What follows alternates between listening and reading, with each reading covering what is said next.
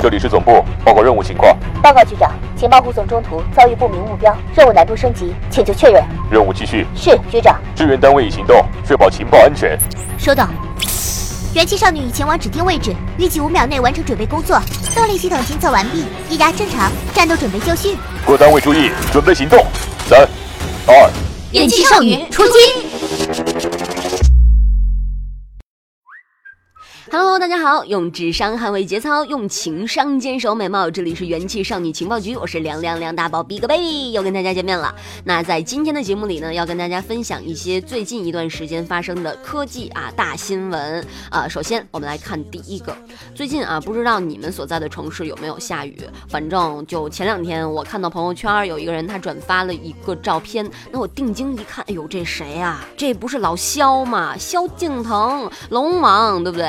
呃，有人说了，只要在朋友圈里转发萧敬腾的照片，你所在的城市一定会下雨。别问为什么，月底是老萧的生日。嚯，我倒是没转发，但是我就这么轻轻一点呀，我所在的这个地方真的是今天下了一天的雨，特别的神奇。好，不说别的了，咱们先来说一说今天的第一条新闻，关于安卓应用商店营收将赶超 iOS 应用商店。三月三十号，App Annie 发布了一份数据报告，报告显示，整个安卓平台的应用收入将。在在今年超过 iOS 平台。需要说明的是，这个数据呢是基于 Google Play 与其他第三方应用商店的总和。单个应用商店而论，App Store 将继续领跑。那报告中还显示，这一变化呢主要来自于中国、墨西哥、巴西、印尼等新兴市场的发展，并预计这些新兴市场的第三方商店将在今年创造两百亿美元的营收。诶诶诶！虽然说在很久很久之前用过安卓手机哈，但是什么时候我下载软件需要用钱？完了呢，匪夷所思。好，来咱们来看下一条新闻。下一条是关于哎爱美的一条新闻啊。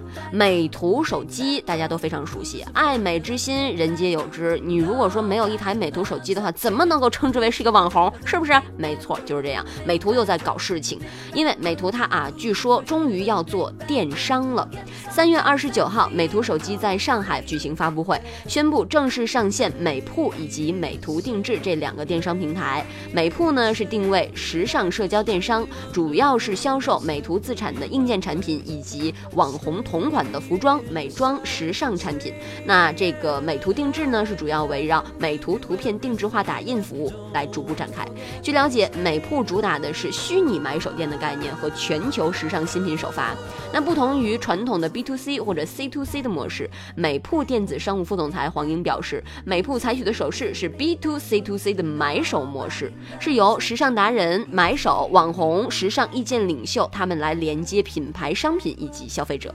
哎呀，我就想问一句，你们美图是不是想把我们女人所有的钱都抢光光啊？太可怕了！好，接下来我们来看今天的最后一条新闻。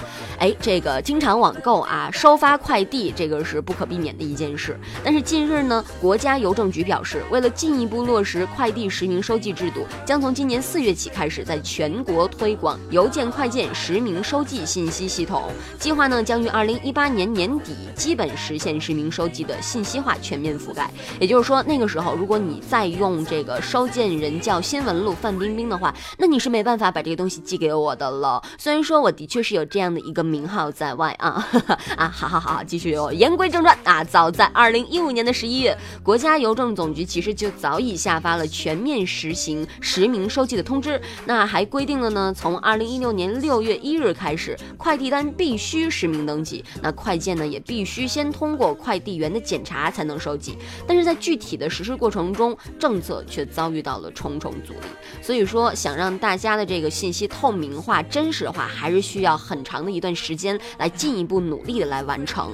好，今天的所有内容就是这样了。我是凉凉凉大宝，Big Baby。这个月我们就这样，下一个月四月份咱们继续加油喽，拜拜。